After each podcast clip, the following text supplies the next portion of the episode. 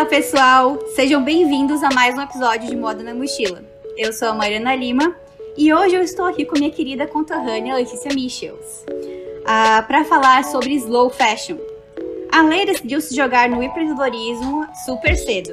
Ela começou sua marca já na faculdade porque tinha muita ansiedade para colocar em prática o que aprendia na teoria. Mas ela se frustrou, frustrou com a realidade dos bastidores da moda e decidiu fazer diferente. Então eu chamei a Lê aqui para nos inspirar a repensar o nosso modo de consumir e também de criar. É, Lê, muito obrigada por ter participado do podcast. Estou muito feliz de ter você comigo hoje. Oi, Mari. Oi, pessoal. Estou muito feliz com o convite também de participar. É o primeiro podcast que eu estou participando, então estou bem animada. Deixa eu te falar que no episódio 20 que foi com a Lari, minha amiga, que ela é consultora de imagem, é, a sua marca foi citada. E aí. Ah, é? Sim, ela citou, ela falou, ai, tem uma marca do Sul, ela é de São Paulo, na verdade ela falou, tem uma marca do Sul que é de Joinville, a mesma cidade que você, que eu amo, que ela te Miss do Atelier. E aí a gente começou a falar um uhum. pouco sobre. E aí eu, naquela Ai, época, eu joguei pro universo. Eu falei, tô jogando pro universo, quero que a Letícia venha aqui, mas ainda não convidei ela, tomara que ela aceite. então, então legal. tô muito feliz de estar aqui contigo hoje. Você é muito, muito incrível. Que legal, tô bem feliz também. E as consultoras adoram mesmo a marca porque, né, tem tudo a ver assim com o trabalho delas, tem muitas cores para todas as paletas, tem muitos tamanhos. Então é bem legal assim esse reconhecimento dessa, dessa área. É verdade. Bom, pra gente começar, é, eu queria que tu falasse pra gente um pouquinho sobre o que, que é o slow fashion. Uhum. Então, o slow fashion, ele é um, um movimento, vou chamar assim, é, que ele surgiu após o slow food também, que veio essa proposta que o fast food estava muito em alta, as pessoas estavam consumindo é, sem pensar muito de onde vinha cada ingrediente, é, sem pensar muito na, é, nos, no que aquilo acarretava para a saúde, para as pessoas que trabalhavam no ciclo. Então, esse movimento começou né, na parte da comida, com o slow food, daí veio produtos orgânicos, né, e toda essa essa preocupação com se alimentar melhor e saber de onde vêm os ingredientes. E aí, querendo ou não, é, essa esse comportamento de consumo ele reflete em todas as nossas áreas, né? Então, a partir do momento que foi ligada essa chavinha assim na população, isso começou a ir para outras áreas. E aí foi aí que surgiu o slow fashion, que também veio para contestar assim e para e para fazer a gente pensar é esse consumo exagerado de peças com tendência que a gente vai usar uma, duas vezes já não vai mais aguentar olhar para aquilo lá.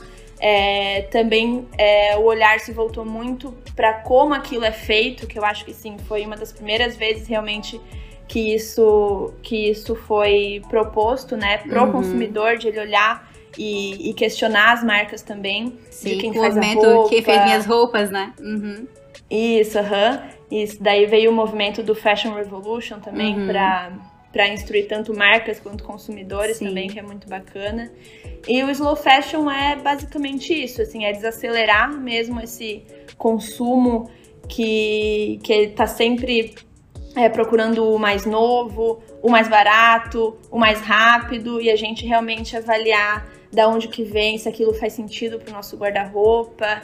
E aí, né, o slow fashion pode trazer reflexões para vários âmbitos, assim como eu mencionei, tanto para a cadeia produtiva, tanto para os insumos, né, da onde que vem o, a composição ali na etiqueta da roupa mesmo, qual é a composição, como é extraído é, aquilo do, é, do meio ambiente, ou se ele é totalmente químico.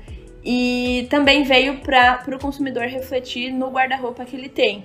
E aí tem também todo esse movimento de armário cápsula, que a gente tá vendo agora bastante também. Sim. Que. E aí vem também essa busca por um autoconhecimento, né? Qual é o estilo que eu quero passar, o que eu quero comunicar. Uhum. Então, cada vez mais até as consultoras de moda estão aí para provar que, que tá cada vez mais se olhando para isso. Nossa, com certeza. E ainda mais, assim, nesse período de pandemia, né? A gente ainda para ainda mais para pensar nesse consumo, né? No, tudo, tudo isso que está refletindo na nossa vida e é, não só o slow fashion, mas é, o movimento de tipo de deixar a vida também um pouco mais devagar e passar mais tempo com a família, com os amigos, a gente passa a valorizar mais isso, né? Sim, com certeza. Eu senti muito. É eu até falo que agora que as pessoas estão reconhecendo mais assim esses movimentos, porque parece que a pandemia veio para chacoalhar todo mundo assim Sim. e meio que colocar todo mundo para avaliar isso, né? Uhum. Então, quando eu iniciei minha marca, quando eu tava fazendo a faculdade, foi ali em 2015, 2016, era muito difícil ainda uhum. ouvir falar sobre slow fashion. É. Tipo assim, isso que eu ia te perguntar. Você começou a sua marca durante a faculdade, né? E Isso. eu me corri se eu estiver errado, mas ela não começou do zero sendo slow fashion. Foi algo que você é, reestruturou. Você mencionou isso, né? Você reestruturou a marca. É, eu queria que você me contasse, isso. então, como é que foi esse começo da marca? Como é que foi essa reestruturação? O que, que te fez reestruturar? Qual foi, assim, a, a gota d'água? Uhum. Então, eu criei a marca, se não me engano, foi no terceiro semestre da faculdade. E foi assim, muito sem pretensão mesmo. Tanto que eu nem tinha site na época, eu vendia pelo Facebook e tal, realmente uhum. porque eu uhum. queria colocar em prática tudo aquilo que eu tava aprendendo. E eu sempre gostei muito é, de botar a mão na massa mesmo. Então, para mim ficar muito na teoria, assim, pra, pra faculdade fazer sentido, eu precisava materializar, digamos assim, algum uhum. projeto. E, e aí foi muito, meu, né, assim, pra experimentar mesmo. E e eu comecei fazendo mais na parte, queria colocar em prática a parte de modelagem, de costura. Então eu ia eu e minha mãe, a gente ia em lojas que vendiam retalhos, a gente comprava retalho. Na época era com estampa ainda, porque essa parte de conceito, é, mais do design, mais visual, eu ainda não tinha nada estruturado. Uhum. É, isso foi amadurecendo conforme eu fui amadurecendo também e fui, e fui adquirindo mais conhecimento, né? E e aí a coisa foi andando, eu fui, né, como eu falei, estudando cada vez mais. É, eu lembro que o meu primeiro é, contato assim com slow fashion, que na época eu nem sabia que era slow fashion, mas já era isso, foi quando eu tive que fazer um artigo na faculdade sobre sustentabilidade. E aí naquela época já, e hoje mais ainda, é um tema que tá assim totalmente é, não é esgotado a palavra, é totalmente. Difundido? Quando já tem muito. Não. Quando se fala demais, assim, me fugiu a palavra. Ah, meu Deus. Ah, esqueci também. Eu vou, vou pedir pro editor colocar algum som aí. Tá. não sei mais. pra quebrar. É, não, é, a palavra sustentabilidade já tava muito. Banalizada? É... Não. Banalizada, é. Acho que pode ser banalizada. Tá. é, que era só o que você ouvia falar, né? Tipo, sustentabilidade, sustentabilidade e tal. E, e aí eu parei para pensar, tá, mas sustentabilidade não faz sentido. É, ela era muito voltada para o processo produtivo e para os insumos só. Sim. Né? Tipo assim, algodão orgânico, uhum. é, viscose de reflorestamento, uhum. processos é, de tingimento sem tanto consumo de água ou de coisas químicas que depois né, vão ser. É, vão, vão virar poluição no meio ambiente. E aí eu comecei a avaliar, tá, por que tudo isso se quando aquela roupa é desenhada, ela não é pensada para durar esteticamente? Né? Tipo assim, eu vou trabalhar com algodão orgânico e tal, mas eu ainda vou fazer uma roupa é, com uma micro tendência que a pessoa vai comprar e aquilo não vai ser. É, não vai criar o desejo naquela pessoa de ela realmente usar por mais tempo. Uhum. É, ela não vai ter sido pensada para isso, né? E aí que eu comecei a questionar e escrevi esse primeiro artigo, que na época eu nem sabia que isso, enfim, já era um movimento que já estava acontecendo, claro, mas aqui Realmente, no Brasil, a gente foi saber um pouquinho mais tarde. E, e aí foi esse meu primeiro contato, assim, o meu primeiro estalo que me fez pensar nisso. E, e aí eu já comecei a questionar, tá, e o que, que eu tô fazendo com, com a minha marca, né? O que, que eu quero depois que eu me formar? E, e aí eu fui juntando as pecinhas assim do quebra-cabeça, até que falei, não, o que eu tô fazendo é, não tá mais fazendo sentido para mim, eu já sei exatamente o que eu quero fazer. Uhum. E aí também por conta da faculdade, eu, eu morava em Floripa, né? Eu fiz o desk lá em Floripa. E, e aí eu vinha todo final de semana pra cá, porque era ali o ateliêzinho pequenininho que minha mãe me ajudava, era na casa dos meus pais. Então eu estudava a semana inteira é, em Floripa, vinha pra cá final de semana, e aí tinha as, as demandas ali do ateliê. Uhum. E, e, aí eu que costurava, fazia modelagem também junto com minha Nossa. mãe, ela me ajudava. É, e Nossa, é bem raro muito... mesmo quem, quem gosta, né, da área de costurar e fazer modelagem. Eu já falei é. aqui várias vezes que eu tenho máquina de costura e aí eu penso, ah, eu vou ter só pra fazer uns reparos, mas quando eu pego nela eu me estresso demais, gente. Então, assim, eu Sim, admiro muito você que faz parada, tudo, né? Que por muito tempo fez tudo, tipo, modelagem, costura, Sim. de faz. Aham. Uhum. É, e aí eu acho que eu já, no começo da faculdade, já querer é, colocar na prática, acho que me ajudou um Com pouco certeza. a apreciar isso, sabe? Uhum. Porque às vezes a gente fica muito na teoria, aquela coisa só na aula e tal, a gente vai criando uhum. meio que uma barreira assim, não é, mexer nisso. É uma coisa que eu sempre falo, independente, tipo, do que, de qual segmento que você for colocar na área, o meu conselho é comece a trabalhar na área o mais rápido possível, seja empreendendo, como você fez, ou seja por algum estágio, ou seja por algum emprego. É, eu também eu fiz técnico de moda no Senai durante o ensino médio. E logo depois que me formei, eu já comecei a trabalhar na área, né? E isso foi muito válido para mim, porque foi uma confirmação se eu realmente gostaria de continuar trabalhando com aquilo tudo mais. Então, colocar em prática, independente do que for, eu acho muito importante. Uhum. é, não, com certeza. É, é muito importante, porque é, por mais que a minha faculdade ainda ela foi muito boa, me agregou muito, consegui muito conhecimento e ela já era, tinha várias matérias voltadas já para a indústria mesmo. Eu sei que tem muitas faculdades de moda aí pelo Brasil que ficam muito na parte só é, criativa e um pouco Sim. mais utópica, distancia muito uhum. realmente da realidade da indústria, como uhum. funciona aqui no Brasil. É, então é bem importante mesmo isso, quanto antes começar a se inserir no mercado, a ver realmente como funcionam os bastidores, é, é o melhor, assim, é o que dá mais crescimento e a gente vai realmente na prática aprendendo do que a gente gosta ou não, uhum, né? Uhum. E aí na faculdade, voltando isso, estava falando de, de gostar de costurar e modelagem. É, eu lembro que assim, eram as matérias que todo mundo menos gostava, modelagem, então mulagem, coisa assim. Sim. As pessoas iam só para cumprir requisito. E eu também, meio que a gente vai indo na onda, assim eu parei e falei, tá, se eu quero ter uma marca de moda, é, eu preciso saber de modelagem e de costura, mesmo que eu não for fazer isso no longo prazo, uhum. para orientar alguém para fazer, para falar como eu quero que seja feito, eu preciso saber fazer, uhum. né, o uhum. mínimo que seja.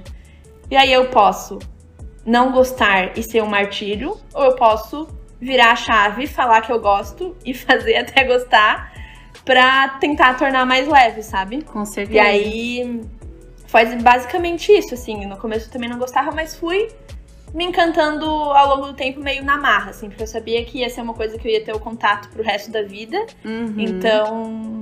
Nossa, foi bem então maduro da tua assim, parte, porque eu acho que assim, hoje eu vejo, posso, vejo com esses olhos, né, de Talvez não devesse ter ficado me martirizando tanto, mas foi bem madura da tua parte de naquele momento, enquanto estava na faculdade ainda, de tentar aprender mais, né? Realmente. Uhum, é. é, e, e, aí também eu, é, quando eu decidi que eu queria marca, eu falei, tá, vou terceirizar a modelagem. Aí fui atrás.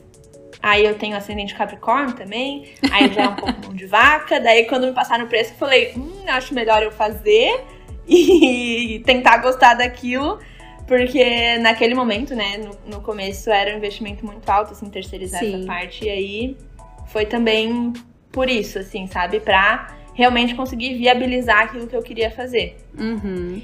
E, e aí chegou um tempo ali na faculdade, quando eu já também comecei a estudar cada vez mais é, sobre isso, e quando a gente vai tendo contato também como funcionam as coisas, enfim, fiz estágio também, uma época mais da parte de varejo mesmo, não era tanto da indústria, mas também a gente vai percebendo coisas e eu ia questionando muito, sabe? Sempre fui muito de questionar tudo, assim, é, é até exaustivo.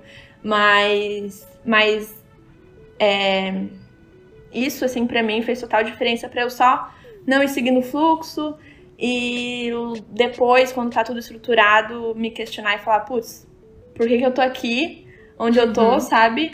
É, dando dinheiro para a indústria que muitas vezes não concordo. Então, Sim.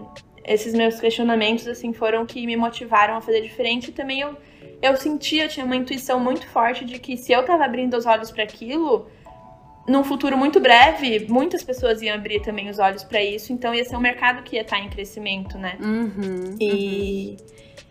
E aí eu fazia lá as, as, Era basicamente shortinho e vestidinho, assim, eu tinha três modelagens só no começo, lá enquanto eu tava na faculdade, que eu queria testar. E aí não foi fazendo mais sentido, eu falei, tá, se eu for realmente querer abrir uma marca e tal, eu preciso me concentrar aqui na faculdade, também a gente estava no último ano, e aí era TCC, desfile, estágio. Aí eu fechei a marca e, e falei, não, quando eu, depois de me formar, eu, eu começo a estruturar tudo bem certinho. E aí hoje eu conto, até agora em agosto a gente fez cinco anos de marca, eu conto que ela começou é, em 2016, que foi quando eu reabri a marca, depois ah, de formada tá. já. Uhum. Eu conto esses anos antes, foram dois, três anos antes, como um laboratório, assim mesmo, uhum. que eu tava uhum. testando, sabe? Só que a marca como ela é hoje, eu conto ela a partir de 2016, que foi após é, eu me formar, estruturar uhum, realmente. E aí eu já abri com site e tal. Claro que a marca evoluiu muito desde 2016 para cá, uhum. mas, mas eu conto. É legal, eu sempre falo um pouco dessa experiência, tipo, já no começo da faculdade, porque eu acho bem importante. Com certeza é, influenciou muito para essa segunda era, digamos assim, da uhum. marca. É, eu acho legal a gente falar disso porque às vezes as pessoas ficam com isso na cabeça, tipo, de que tem que começar só quando tiver tudo perfeito, né?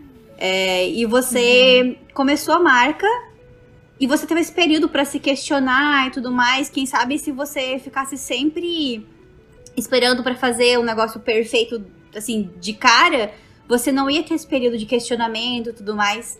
Mas também tem uma outra questão, né? É, esses dias eu vi um post é, no Instagram falando sobre uma, uma mulher que eu sigo falando que ela odeia o negócio do feito melhor do que perfeito.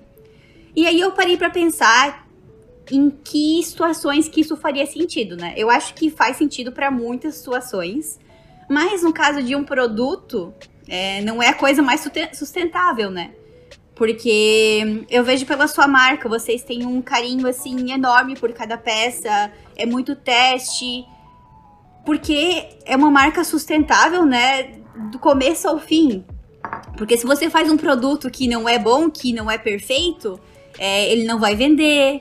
Ele, né, foi feito com matéria-prima que não é a melhor possível e tudo mais. Então, eu acho que na situação de produto, o feito não é melhor que perfeito. É isso? Uhum. Deu pra entender o que eu falei? Deu, deu pra entender. Aham. uhum. Deu, não, super. Porque é... Não, não, é sustentável fazer um produto que não é bom, que você não acha que, que você não compraria, né? Então, acho que nesse Sim, sentido. É. Sentido. É, exatamente. E assim, é... claro, quem vê de fora, né, como tu tá falando tal, o produto perfeito. Mas eu que tô dentro, eu sei milhares de pontos que eu posso melhorar ainda meu produto sim. pra aí sim ele ser perfeito, sim, sabe? Sim. E é, eu sempre fui muito perfeccionista, eu acho que muita gente que trabalha nessa área né, é, tem isso dentro de si, assim, que trabalha uhum. com a uhum. estética, né, com o belo e tal. E a gente acaba se cobrando, sempre pode melhorar alguma coisa, e isso faz com que a gente também não se acomode, ah, meu produto tá perfeito, então é isso. Sim. Sabe? Não, eu quero cada vez mais, sempre tem uma costurinha a mais que eu consigo embutir, ou eu consigo passar um viés, ou tem um zíper é, um, com valor um pouco maior, mas uhum. que eu uhum. vou trabalhar para conseguir colocar isso no meu produto porque a qualidade é melhor. Enfim, eu acho que eu, eu sempre, para produto, assim, é acho que cada um também tem um conceito do que é perfeito, né? O perfeito é. pra mim não é perfeito, por exemplo. É. Às vezes, para meus clientes, o meu produto já é perfeito, mas para mim, Sim. eu sei onde eu Sim. consigo melhorar. E aí eu sei o que me deixa tranquila, eu não tô fazendo o perfeito ainda é que eu gostaria. Mas eu tô fazendo o melhor que eu consigo com os Sim. recursos que eu tenho hoje, Sim, né? E aí isso eu acho que pode é, ser considerado assim é, realmente o perfeito dentro dessas Sim. circunstâncias, sabe? É, eu acho que assim, só que o me- fato. Talvez eu, talvez eu esteja romantizando demais, mas só o fato de não ter um padrão, assim, de ter que lançar seis coleções por ano com 100 peças. é, mas ter um realmente um olhar, assim, bem certeiro. certeiro não sei certeiro, um olhar do que. Assim, um, um tempo mai, maior, maior, mais abrangente pra realmente olhar pras peças, olhar pro mundo, ver o que precisa ser lançado, ao invés de ter, tipo assim, vamos lançar seis coleções com 100 peças todo ano, sabe? Já Sim. dá um peso a menos, né? Na pessoa, Dá. tipo, de ter que criar uma ficha, uma ficha técnica super rápido, criar uma estampa super rápido, fazer um mostruário, mostruário super ali, né? Pra poder lançar, pra poder chegar na mala, mala do representante a tempo, senão a empresa Uhum. não vai vender, senão todo mundo vai falir, sabe? É, assim, uma pressão que... Ai, meu Deus, É. cansa, gente. É, e realmente, e aí essa pressão, todos esses prazos, né, absurdos ali da parte de desenvolvimento, criação, realmente, pra tu atingir aquele prazo, muito detalhe tem que passar batido, porque aí sim, se tu quer chegar no perfeito, não vai sair nunca, né? Sim, É, sim. realmente, nesse ponto, assim, eu sempre falo que é, todo o trabalho que a gente tem pra lançar uma peça, é, assim, a cada piloto que a gente faz, é, teste, eu vou me questionando, ainda faz sentido lançar essa peça? Ainda faz sentido fazer todo esse investimento em cima desse modelo? Então, tem muita coisa que a gente começa a criar e no meio do caminho eu falo, não, isso não vai dar certo, não quero lançar. E aí, claro, o investimento que a gente fez já em cima daquilo acaba se perdendo, mas eu não vou é, colocar uma meta ali, ai, preciso lançar. Uhum. É, enfim, só pra vender, porque aí já vai de, de contra todo o propósito que eu tenho. Até em relação a isso, tem uma, é, uma experiência que eu passei no meio do ano passado que é bem, que é bem legal, acho, contar. Que acho que nem meus clientes sabem ainda. Hum. Talvez se, eu, se elas soubessem, elas iam querer. Mas, enfim, com a pandemia e tal, no começo eu questionei muito, assim, meu negócio. E o, e o que me fez continuar realmente foi estar super alinhada com o meu propósito e aquilo ainda continuar fazendo sentido pro momento que a gente tá vivendo hoje. Mas aí também na parte de pesquisa, meu, bombou esse negócio de é, roupa pra ficar em casa, pra trabalhar, moletom, não sei o que. E eu fiquei assim, não, preciso fazer moletom, senão não vou mais vender. Como que eu vou vender no meio de uma pandemia, que todo mundo em casa, Uhum. calça de alfaiataria de viscose, que é um tecido plano sem elastano, ou de linho, que a pessoa vai Uhum. ficar sentada o dia inteiro. E... e aí falei, não, vou fazer uma coleção com a nossa cara, com a nossa essência de moletom. E aí comprei, fiz o pedido, foi um caos também fazer pedido, porque tava todo mundo comprando moletom. Sim. E, e aí consegui, fiz, chegou o tecido e aí a gente começou. Aí eu fiz, se não me engano, 14 referências de modelagem. O que é bastante pra mim fazer ao mesmo tempo, né? Que eu normalmente faço 5, 6, e aí aquilo vai se lançando ao longo de alguns meses, assim. Uhum. Então já fui, já queria fazer, porque parecia que eu tava atrasada já. E, e aí me deixei consumir, assim, por essa ansiedade, por esse mercado acelerado. Uhum. E aí comecei a fazer, desenvolvi, tipo, umas modelagens super lindas, que realmente eu queria fazer uma coisa diferente, e trazer um Ai, pouco gente. também do nosso conceito de alfaiataria. Aí tá, daí foi pras provas. Aí a gente fez uma prova, aí regula todas as máquinas pra malha, porque normalmente a gente faz só tecido plano. A gente Sim. tem malha canelada também, mas que é bem mais, mais tranquilo, assim, de trabalhar. E a gente já tava acostumado, né, que pra cada tecido existe uma regulagem de ponto, de, de fio, tudo, enfim. Aí regula tudo. Aí eu provava, aí o caimento do moletom não gostava, porque eu não tava acostumada com aquilo também. E aí foi pra segunda, pra terceira prova de piloto. E aí eu falei, meu. Eu pausei assim e falei, cara, eu tô fazendo isso mais porque parece que o, que o, que o mercado tá me obrigando do que de fato algo que, que eu vou agregar e que faz sentido com, é, com as nossas peças, né? E com o que eu tava sentindo. E eu levo muito a minha intuição, assim, eu não tenho muito uma metodologia de criação, nada, Uhum. assim, é muito da minha intuição. E aí, aquilo lá dentro de mim não tava fazendo muito sentido. Mas eu, meu, mas já comprei todos os tecidos, já gastei com modelagem, é, já gastei, enfim, com a mão de obra ali fazendo as pilotos, e, e agora eu vou. E aí parecia que quando já tava nessa energia, daí que o negócio não dava certo mesmo, né? Uhum.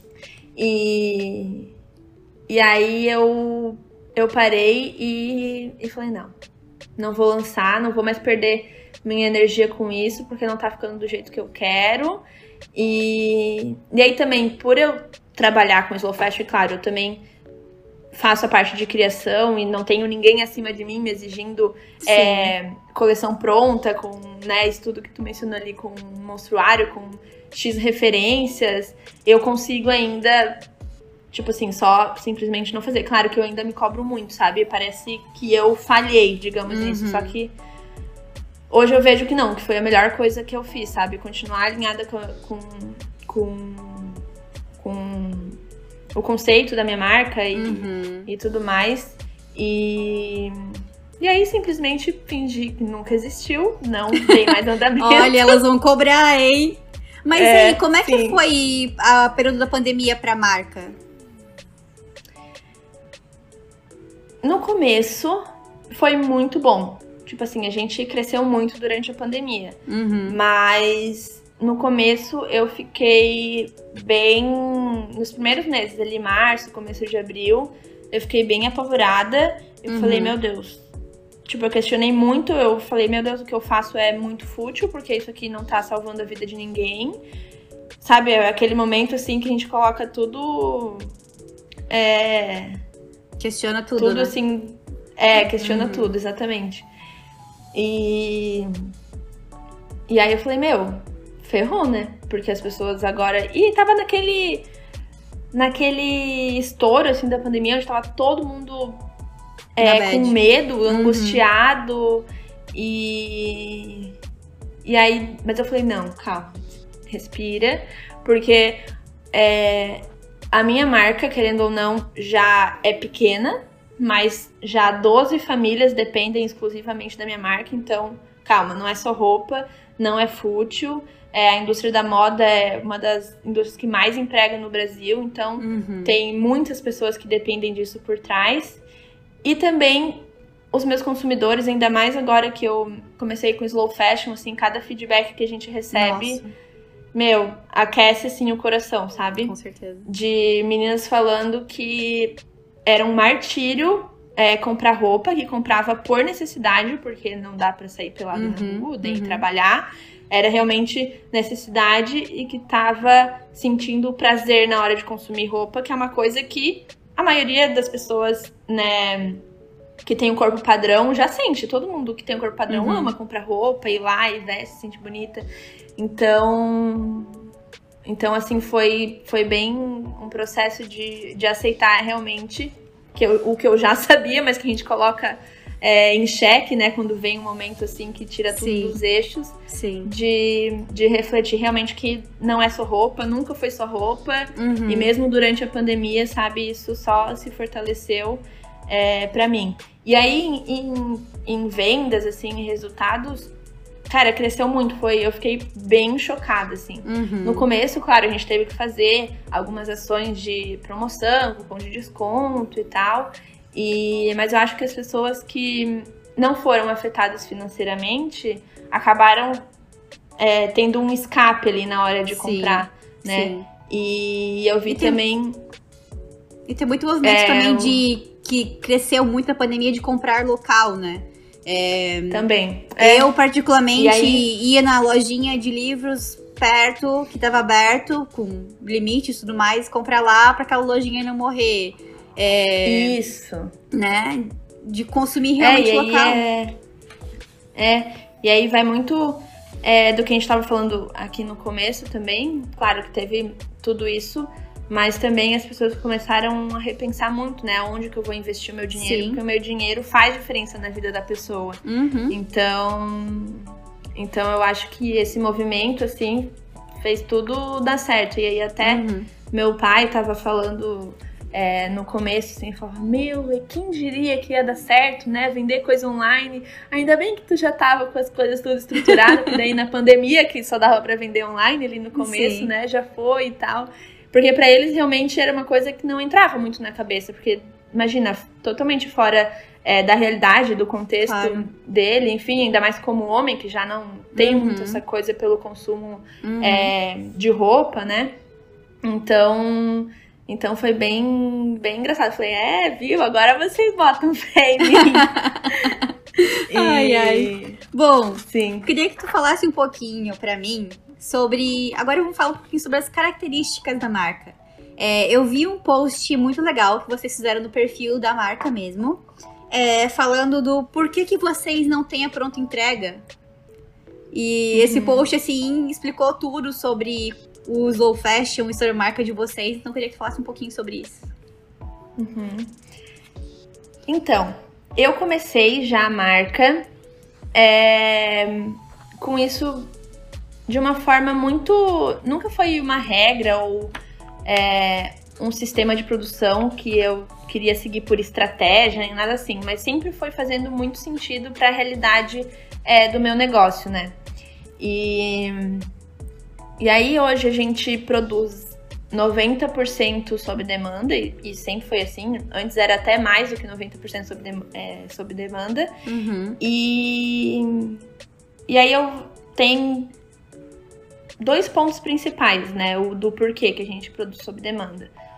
Um deles é realmente para fazer o melhor uso de todos os insumos que a gente tem. Uhum. Então, com isso, a gente reduz muito é, descarte, a gente realmente produz o necessário. A pessoa comprou aquilo, aquilo vai ser produzido para ela. Não vai ter pilhas e pilhas de e quilos de roupa esperando alguém querer aquela roupa. Não, é o contrário, né? Aquela roupa se materializa a partir do momento que existe uma dona para aquela peça.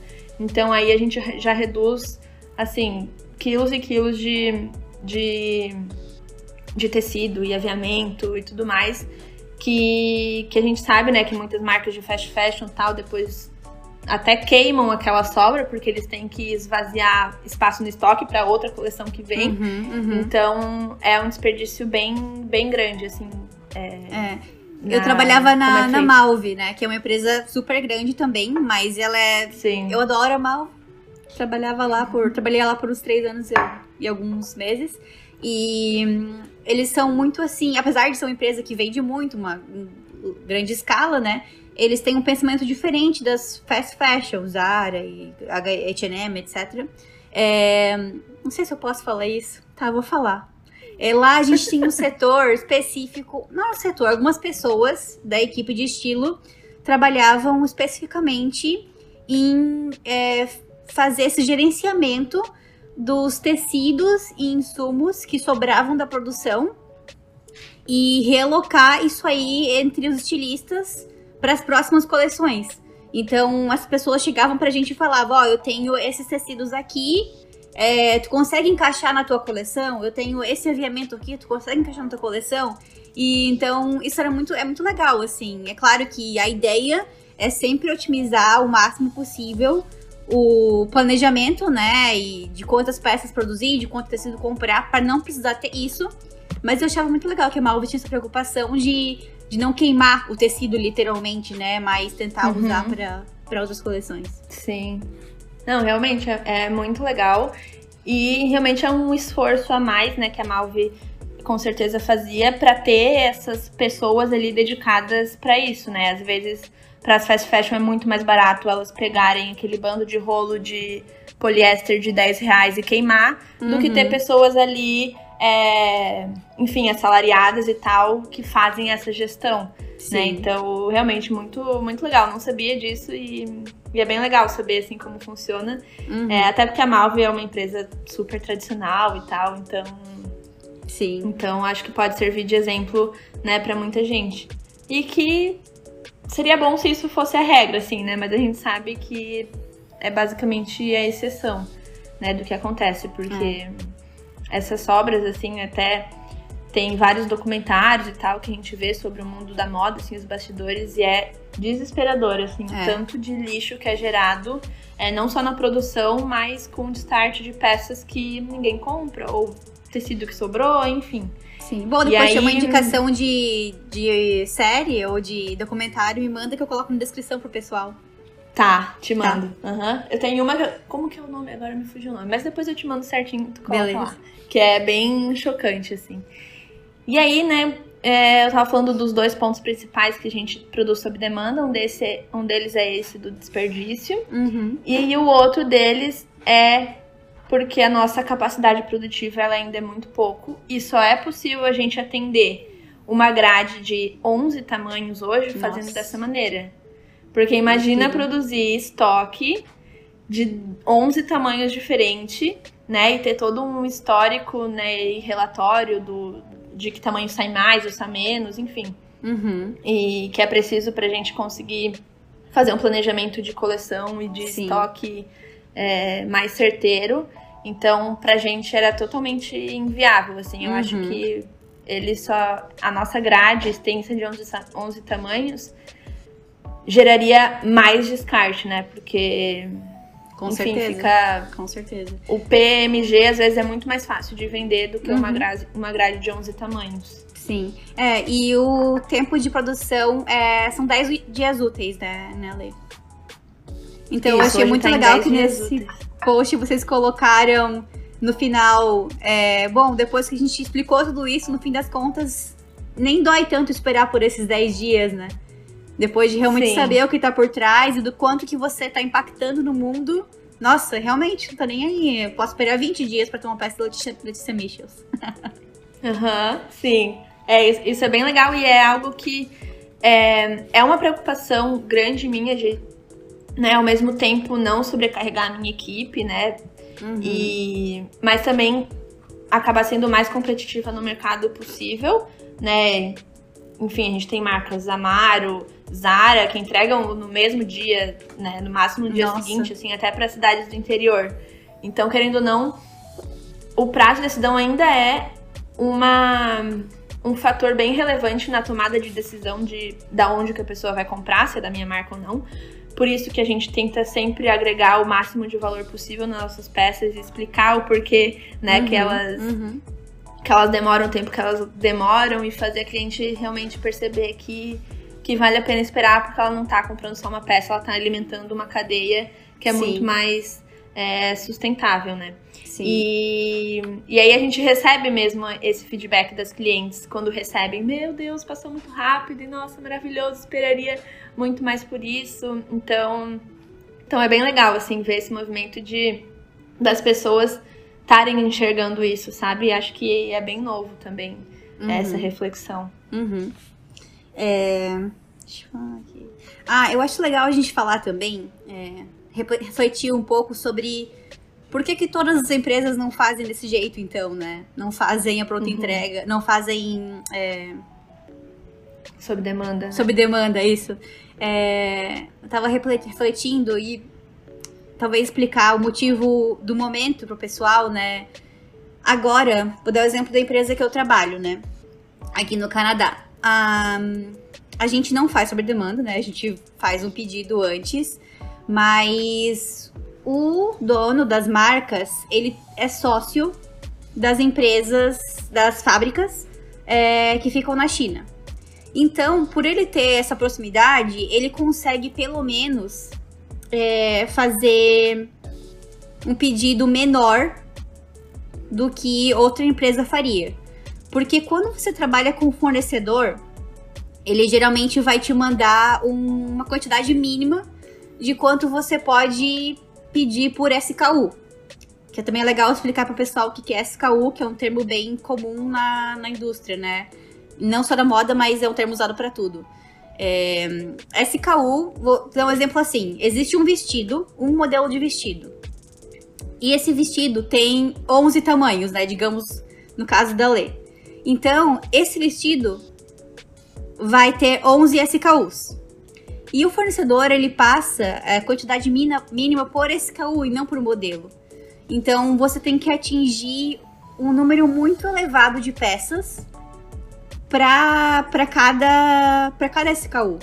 Então, as marcas elas não conseguem, as grandes marcas ou até acho que as grandes marcas até conseguem, né? E fazem bastante tamanhos, mas uhum. sobra muita coisa se elas não fazem o planejamento correto. Mas marcas médias, como na empresa que eu trabalho, a gente não consegue fazer muitos tamanhos por causa disso, porque a gente não tem. É, não consegue fazer um pedido tão grande, né? Mas, assim, uhum. um ponto positivo, pelo menos, dele ser sócio dessas fábricas é que a gente consegue, pelo menos, negociar uma quantidade menor e realmente produzir só a quantidade é, mínima de tecido produzido, digamos assim. Uhum.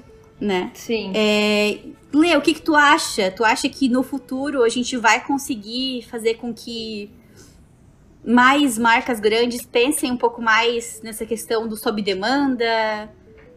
Queria saber qual é a tua visão sobre isso. Eu acho que talvez sim, mas se não totalmente sob demanda, eu acho que vai começar a, a despertar é, essa preocupação, assim, em, nas marcas grandes, né? Normalmente os movimentos começam em marcas pequenas e aquilo é, as marcas grandes vão vendo que aquilo tá tendo uma relevância grande no mercado, olham para aquilo e vão atrás de ações para conseguir se adequar. Uhum. É, e eu vejo uma. É, já é uma preocupação minha, assim, de expansão e como que eu vou conseguir expandir ainda fazendo sob demanda. Uhum. Eu acho que é, é uma logística, assim, super difícil. É, é muito difícil mesmo e a, as pessoas envolvidas têm que ser cada vez mais qualificadas e mais atenciosas no processo, né? Porque ele acaba sendo muito manual, é difícil a gente fazer uma coisa sob demanda é, em larga escala, com maquinários, enfim, com máquina de infesto, de corte, porque daí já não é sob demanda, já é produção. Uhum. Né? Então eu acho que o sob demanda ainda é muito artesanal. E acho Sim. que não existem muitos recursos é, de produção é, voltados para isso, porque nunca foi o foco, né? Sempre quanto mais produzir em menos tempo, melhor para a empresa, porque vai ficar mais barato. Uhum. E, enfim, acho que isso acaba refletindo é, não só nas empresas em si, mas tipo, em toda a inteligência por trás, em como é pensado o sistema, né? Eu, sinceramente, não vejo nem no longo prazo, acho isso acontecer com muitas marcas por conta disso. Uhum. E aí tem também um outro fator que eu acho importante falar que o sob demanda, ele é muito mais caro.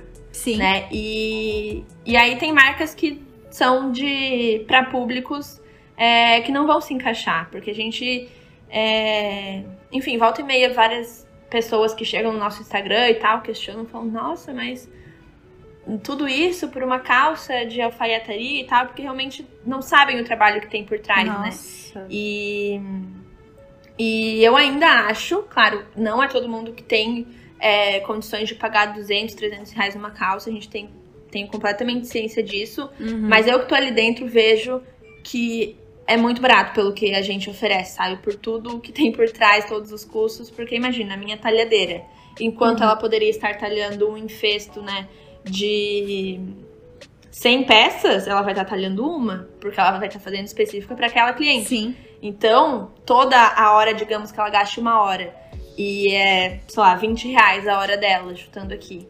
É, eu não vou conseguir diluir essa hora dela em 100 peças, vai ser em uma peça. É. Então é muito mais caro. Uhum. E aí tem toda essa questão também de do valor final que vai ser o produto e se realmente as marcas vão conseguir é, inserir esse tipo de custo é, para o público que elas já atingem, né? Então Sim. acho que essa questão de, de, do sistema de produção, de logística, dos processos, é bem difícil de, é, de transformar.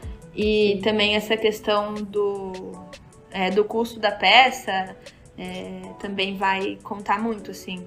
Eu vi um post daquele perfil do Instagram, o Fashion Forward, FFW, né? Eles estavam uhum. falando daquela marca Shein, Shein, Shein, uhum. é, da China. E eles estavam. A manchete era o que escondem as marcas. Os preços baixos das marcas, né? Aí eles estavam falando que, até postearam na descrição também o link desse post, é, que essa empresa não está sendo muito transparente e que é uma coisa que a gente sempre reflete, né? Se o preço de uma blusinha é muito baixo e a gente tá ganhando com isso, entre aspas, né? Alguém está perdendo e provavelmente é uma pessoa lá na, do outro lado do mundo, né? É, algum Sim. trabalho e escravo. Esse alguém não é o dono da marca. Não é o dono da marca, é alguma cria, é, criança trabalhando, algum trabalho escravo, né? E é muito triste Sim. isso. E eles também falam, tipo, que como ainda por cima, com toda essa informação que a gente tem, influencers, youtubers ainda apoiam essas causas, né? Bem, bem tenso, Sim. assim, esse assunto. É. E uma coisa mais revoltante ainda pra gente que tem marca pequena é uma crítica aí a, a essas influencers é que assim, se uma marca pequena quer fazer um publi, um provador, não sei o quê, a gente tem que pagar por isso. E super justo é o trabalho delas, né? De forma uhum. alguma, é, tô questionando isso. Mas também, em contrapartida, elas fazem vídeos de comprinha da Shein, Shine também não sei como se pronuncia, é, de graça. E tipo assim, né? Pra gente elas cobram, pra Shein é de graça, sendo que às vezes não existe um pensamento de que tipo de consumo elas estão incentivando, né? Se Sim. isso tá. É muito pra enfim, pro bombar o Reels e tal, sem muita reflexão a fundo nisso. E é. eu vi também uma, uma criadora de conteúdo que tava fazendo justamente essa reflexão que, que eu trouxe aqui, sabe? De como são dois pesos, duas medidas, sendo que a gente perde muito mais com, com esse tipo é, de conteúdo. Uhum. É, e aí também, já falando da Shin, a Shin também o que é legal, um ponto positivo, é que eles têm o plus size, né? E aí, agora com, com há uns dois meses atrás, bombou muito, assim, das blogueiras fazendo vídeos é, da Shein, os looks que elas compraram, uhum. e se dava uhum. certo, se não dava certo. E aí, em contrapartida, também veio muitas críticas em cima da Shein, veio essas pesquisas, que não é uma marca tão transparente, eu vi também esse artigo que assim, que eles falam que é transparente, mas aí não se acha dado nenhum sobre a marca, né? Uhum. E, e aí que também gerou outro questionamento, mais por conta das clientes plus size falando, gente, vamos parar também de criticar só por criticar, sem avaliar é, as nossas possibilidades de compra, né? Por exemplo, uhum. uma pessoa gorda às vezes só consegue um macaquinho, Sim. sei lá, laranjado na Shein, porque as marcas Sim. hoje brasileiras que fazem o plus size é, é muito antiquado, né? Então, assim, sempre uma crítica leva a outro questionamento. É, é. E é uma roda é, sem fim, assim. É, pode... Eu ouvi uns comentários disso também, de pessoas falando que eles não veem nada de errado porque é acessível. E realmente, às vezes, a gente uhum. tá na uhum. nossa bolha, né, de classe média aqui. E. Tá, beleza, eu posso comprar na, na marca da Lê, mas a gente esquece as pessoas que não podem, né? É realmente. Sim tem que pesar os dois lados ali. Os dois é... lados, é.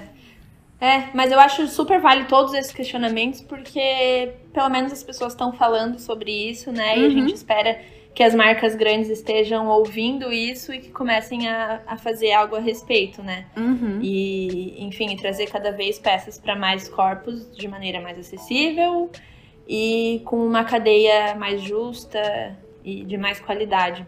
Uhum. Bom, agora eu vou mudar um pouquinho de assunto. É... Eu lembro, como uma boa LM Girl, que no início da marca a... as peças tinham o nome de praias da Califórnia, né? La Jolla. E uhum. você, fiquei sabendo que você fez um intercâmbio pra Califórnia para estudar inglês. Então, conta um pouquinho uhum. pra mim. Eu adoro saber sobre intercâmbio, viagem. Conta como é que foi essa viagem. E se ela te influenciou alguma coisa na marca, claro que influenciou, não acabei de falar isso agora, mas enfim, conta aí pra gente. Ai, saudades viajar, inclusive. Vou ficar saudades. nostálgica. então, é... eu viajei é, mais o intuito mesmo. Eu já tava na faculdade, tava no segundo ano, se não me engano, mas o intuito foi fazer um curso de inglês lá, porque eu tinha projeto de fazer é, uma parte da, da faculdade fora e eu precisava uhum. é, do TOEFL, da prova de inglês e tal. Uhum. Assim, era se desse, legal, eu já ia ter. Mas o intuito mesmo foi para estudar inglês. E eu fiquei três meses lá em San Diego. E, nossa, eu amei, assim, foi um crescimento é, mais pessoal, sabe? Muito, muito grande. Eu fui sozinha, então eu tinha acho que 19 anos. E aí. E chegar lá, assim, num país completamente de, diferente, ter que me virar. E foi bem legal, eu amadureci muito como pessoa. E, e, isso, claro, depois foi influenciando no meu crescimento profissional também lá pra frente, né?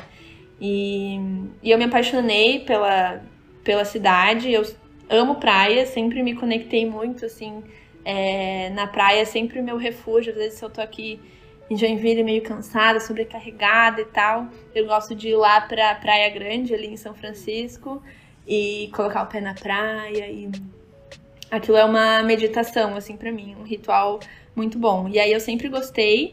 E não tem uma conexão muito.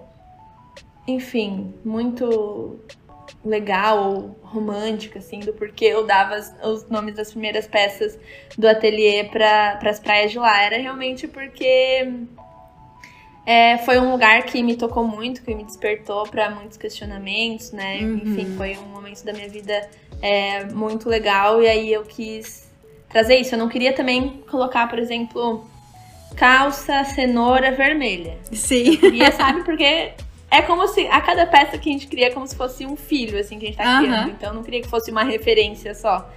E e aí também eu via muita, uma prática muito legal das marcas, eles colocam o nome de mulheres, né? Tipo, a ah, calça Mariana, uma mulher que inspira e tal. Uhum. Só que eu queria ser diferentona, não queria colocar nome de mulher. E aí eu pensei, ah, vou, né, que é um. um é uma coisa que me toca muito, assim, que eu gosto. E sempre amei viajar, né? Sou sagitariana, então uhum. adoro isso, as aventuras. E aí eu decidi colocar nome de lugares que. meus lugares favoritos, assim, no mundo. Daí começou com hum, os nomes legal. lá das praias da Califórnia. E aí agora falta praia, aí tem praias com nomes muito feios também. Aí já foi pra cidade, país. e foi desvirtuando um pouco pra gente conseguir nomear todas as peças. Mas uhum. lá em San Diego foi uma, uma experiência muito legal, assim. Eu sempre fui uma pessoa muito introvertida, muito tímida. Então. Quanto tempo legal, ficou lá? Assim, tipo, três meses. Três meses. É, eu sempre falo uhum. que. Bom, de novo, lá vai eu falando desse negócio de viagem. Eu, eu acho que é muito importante quem tem a, a possibilidade, né? Quem tem é, recursos para ir. Condição, eu é. acho que, que tem que ir. Porque você se conhece, uh, e também não deixa de ser, digamos, um mini sabático que você teve, né? É, de, de período ali entre a faculdade para não pensar em nada mesmo e tudo mais. Eu acho muito uhum. importante isso para as pessoas. E várias pessoas que passaram aqui pelo podcast já falaram que, assim, grandes mudanças da vida, dela, da vida delas ocorreu, tipo, depois de fazer alguma viagem, um intercâmbio e tudo mais. É, não tem como não mudar, né? uhum. né? Você é uma pessoa completamente diferente. E. Sim. Ah, eu adoro falar disso. Uhum. É, é. Eu acho que é. A gente acelera um pouco o nosso autoconhecimento, principalmente para quem vai sozinho, assim, né? Uhum. É, é você e você, e aí tem que lidar com os seus medos, sair da zona de conforto, né? Tipo, totalmente, assim. É uma língua nova com pessoas que você nunca viu na vida. Então, para mim, que sempre fui muito bicho do mato, assim, chegar e ir lá e dar a cara a tapa e tentar fazer amizades foi foi um crescimento enorme, assim, para mim. Realmente é um marco, sabe? De, de, de mudança, assim. Claro, nada uau, muito, mas para mim aqui dentro a gente sente, né, quando a gente Sim. passa por esses processos. Já que a gente tá falando de viagem agora, eu lembro é, que alguns anos atrás, no início da marca também, vocês falavam sobre no Instagram sobre viajar dentro do Brasil mesmo para São Paulo, Rio de Janeiro e se inspirar no, movimento daquela cidade, não só viajar para fora, né? É, uhum. Queria que tu falasse tu falou que não tem nenhuma metodologia, mas tem algum, eu não sei explicar, tipo, tem algum processo de criação? Ou você cria tudo sozinho ou tem ajuda de alguém? É... Uhum. Como Eu- funciona? É... Eu. Enfim, quando eu paro pra pensar isso, minha cabeça buga assim, igual acabou de bugar. Que eu não consigo nem traçar um. É como se eu tivesse um mapa mental assim na minha cabeça, cheio de Aham. emaranhados, e aí eu tenho que transformar isso em tópicos ou num Excel. e aí não dá, buga tudo.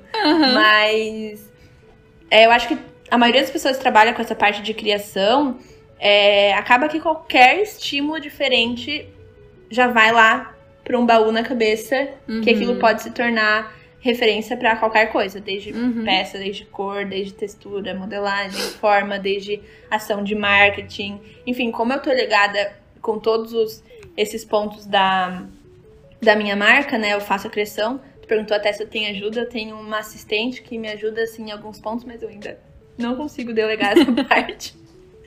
E, e, e aí eu acabo tem, tem a minha mão assim em tudo, assim, desde a logística, desde a gestão da produção até o marketing, a criação.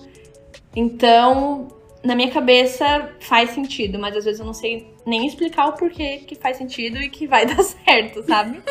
e isso, né, tem um lado bom e, e funciona, mas eu acho que a partir do momento que eu precisar, às vezes, ter alguma equipe e tal, eu vou precisar sentar e rever, né, realmente qual é o meu processo e por que, que ele dá certo, mas.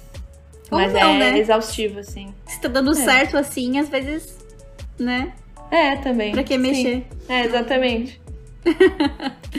é. Bom, Mas, mas com certeza, assim, todas as viagens, a gente sempre se inspira muito quando vê coisas novas, né? Desde uma série até um, um cenário totalmente diferente. E aí eu gostava muito de ir antes da pandemia para São Paulo, que daí eu já aproveitava e visitava fornecedores e tal, que a maioria tem showroom em São Paulo de tecido, aviamento. E também dava uma volta na Paulista, ver as pessoas passar, né? O estilo de cada pessoa, querendo ou não, aqui em Joinville ainda, né? Eu chamo que Joinville é uma vila, né? Tem esse essa esse funcionamento assim que não é de uma grande metrópole, apesar de ser uma cidade super grande, né, aqui para região.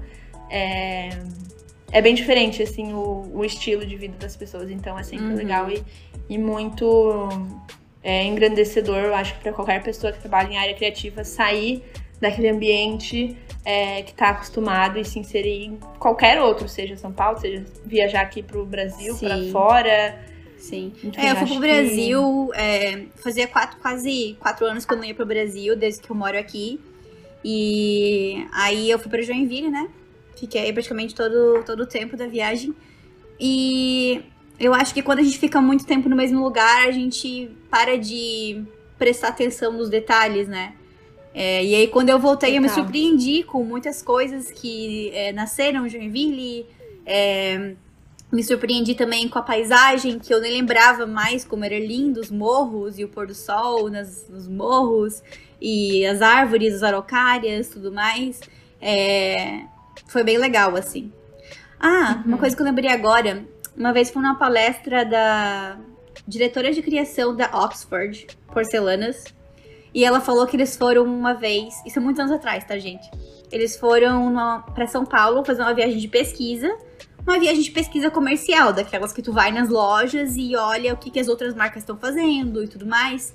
E eles olharam, olharam, olharam e não curtiram nada e começaram a andar pelas ruas e eles fizeram uma coleção de taças inspiradas nas luzes, nos postes de luz de São Paulo. Eu achei muito legal isso. Ficou na minha cabeça pra sempre, assim. E aí sempre que eu passo por São. Paulo, eu fico, nossa, imagina essa taça, que linda que seria. É, Vou criar um quadro aqui agora. É o quadro do Dona Baratinha. Lê, você não sabe disso, mas quem estudou comigo no jardim sabe que o meu apelido lá, para algumas pessoas, era Dona Baratinha. Sabe aquela, aquele livrinho? Aquela historinha infantil? Uhum. Que tem dinheiro Sim, na caixinha, não sei o que, não sei o que, não sei o que, que o Dom Ratão Sim. vem e quer casar com ela por causa do dinheiro, etc. e eu era, fiz a personagem, fui a personagem principal no teatro desse- do Jardim. E aí muitas pessoas ficaram é, me chamando Dona Baratinha até, até hoje. Marcou. É. E eu sempre fui, assim, é, organizada com meu dinheiro, mas hoje em dia a gente tem muito mais abertura pra falar disso com todos os youtubers, a Natália Arcuri e tudo mais.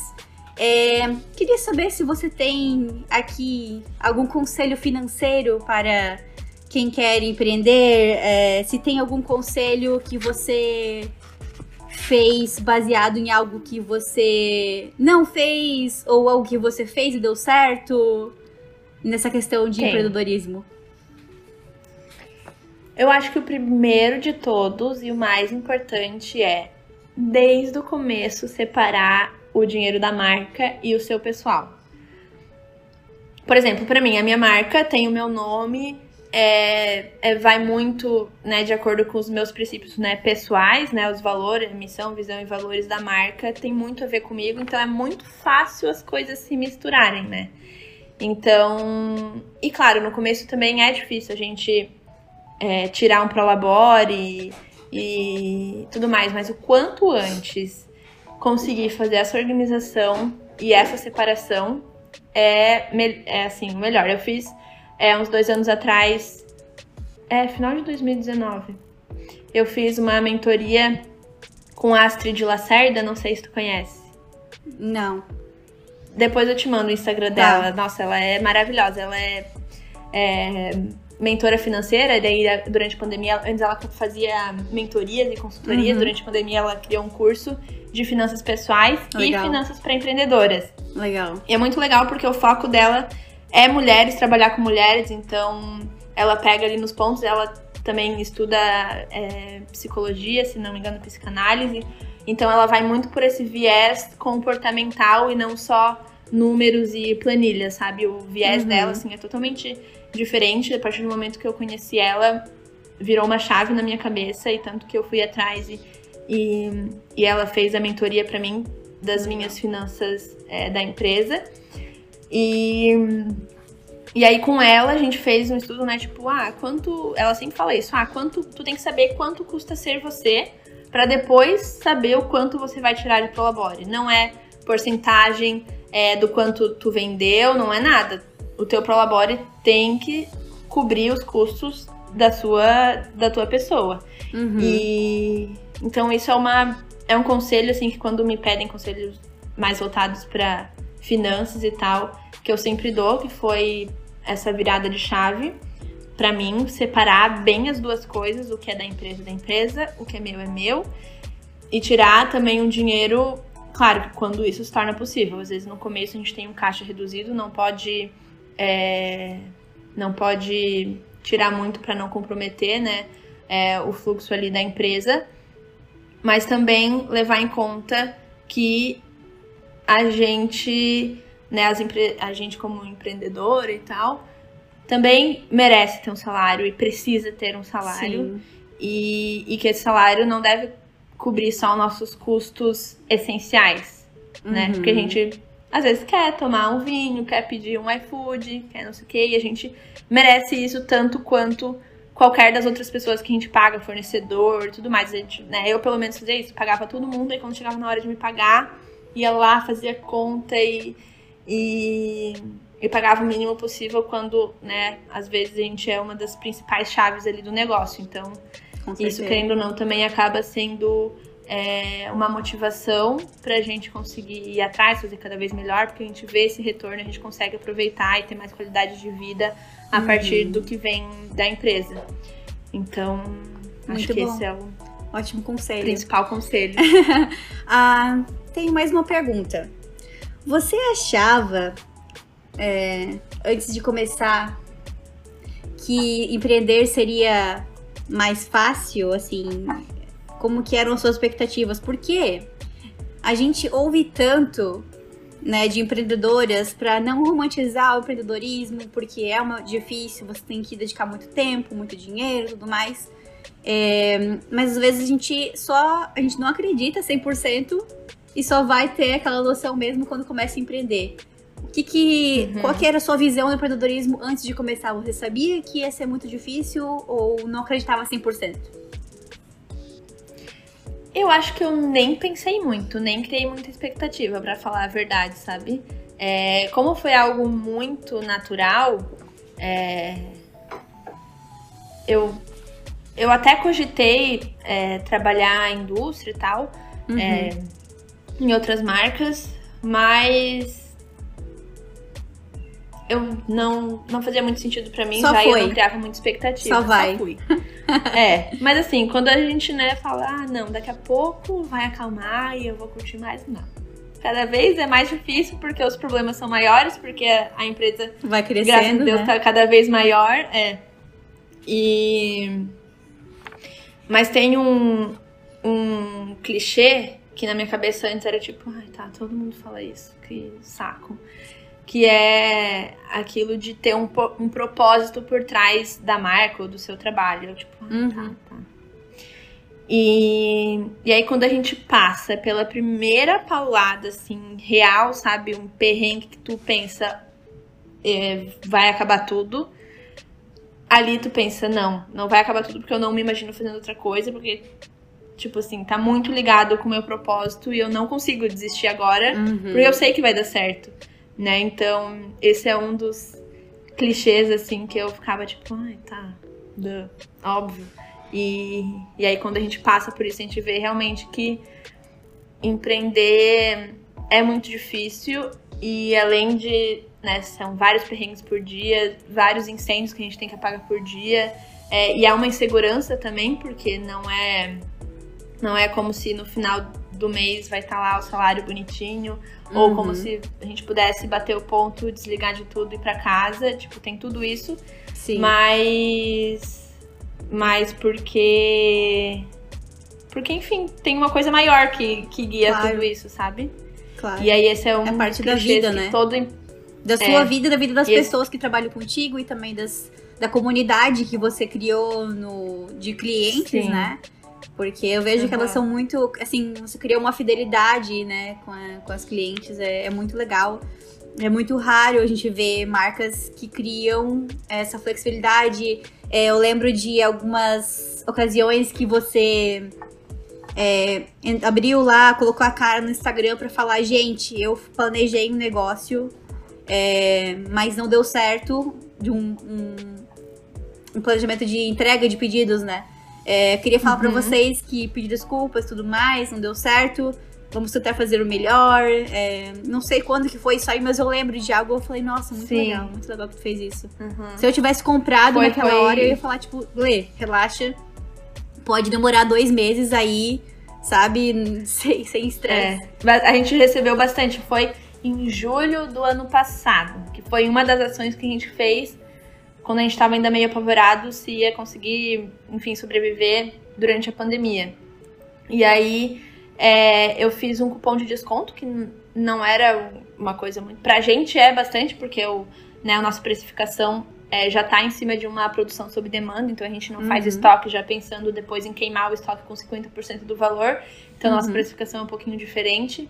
E aí qualquer desconto que a gente faz já é super relevante, assim. Então eu dei desconto de 20%, se não me engano. E aí eu não imaginava que tanta gente ia comprar. E aí muita gente comprou e eu e a gente se desesperou porque também eu tinha três costureiras que estavam trabalhando nas suas casas, né, por conta da pandemia. Quem conseguiu trabalhar de casa, a gente priorizou isso. Uhum. E aí, querendo ou não, a logística fica um pouco mais difícil, né? As coisas acabam se atrasando mais, porque tem todo o transporte, comunicação, já fica ali, se perde no meio do caminho pelo WhatsApp, enfim. Então, a gente tinha um prazo de produção de oito dias úteis. E aí, com essa produção, com essa promoção, a gente teve que passar para 20 dias úteis. Nossa. Daí eu fiquei desesperada. Falei, meu, todo mundo vai querer cancelar? Ninguém vai querer esperar. e, e a gente achou que conseguiria fazer em 15. Mas aí não deu. Aí depois, tipo assim, teve. A gente prolongou já o dobro e depois mais um pouco, sabe?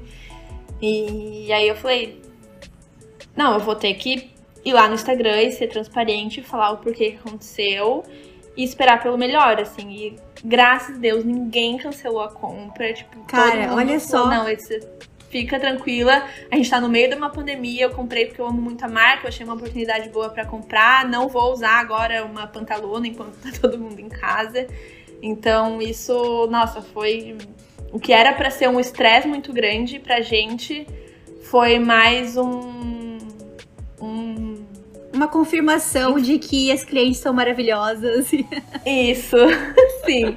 É, Ai, não, eu acho total incrível. isso, assim, uma confirmação. E, e a gente se sentiu muito é, especial mesmo, sabe? De, de realmente mesmo nesses momentos de crise, assim, a gente ter as clientes do nosso lado.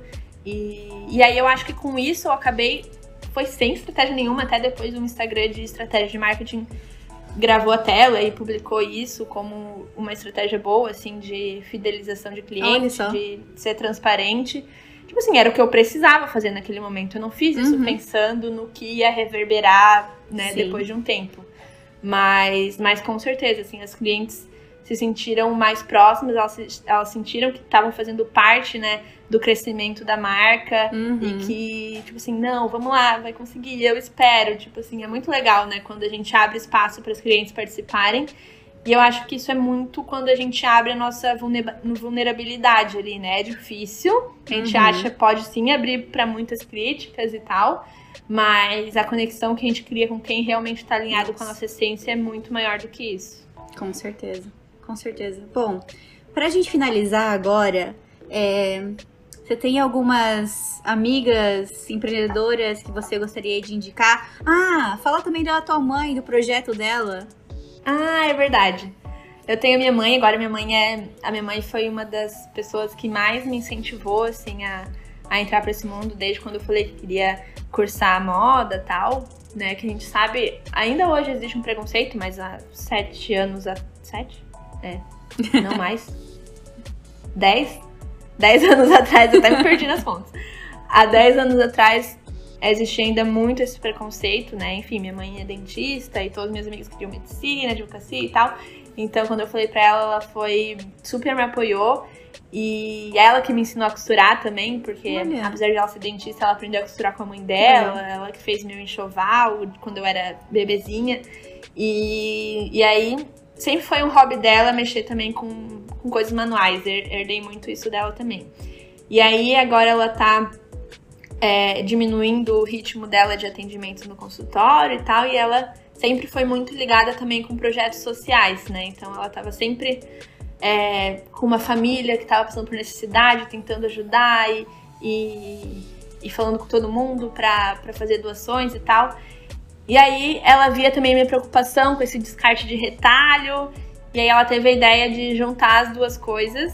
E ela também sempre apaixonada por roupas de bebê. Enfim, juntou todas as paixões que ela tem. E criou uma marca de roupa de bebê, se não me engano, de 1 a 3 anos. Que ela faz com retalhos ou doações de tecido. Tem tecidinhos também que ela se apaixona, ela vai lá, compra.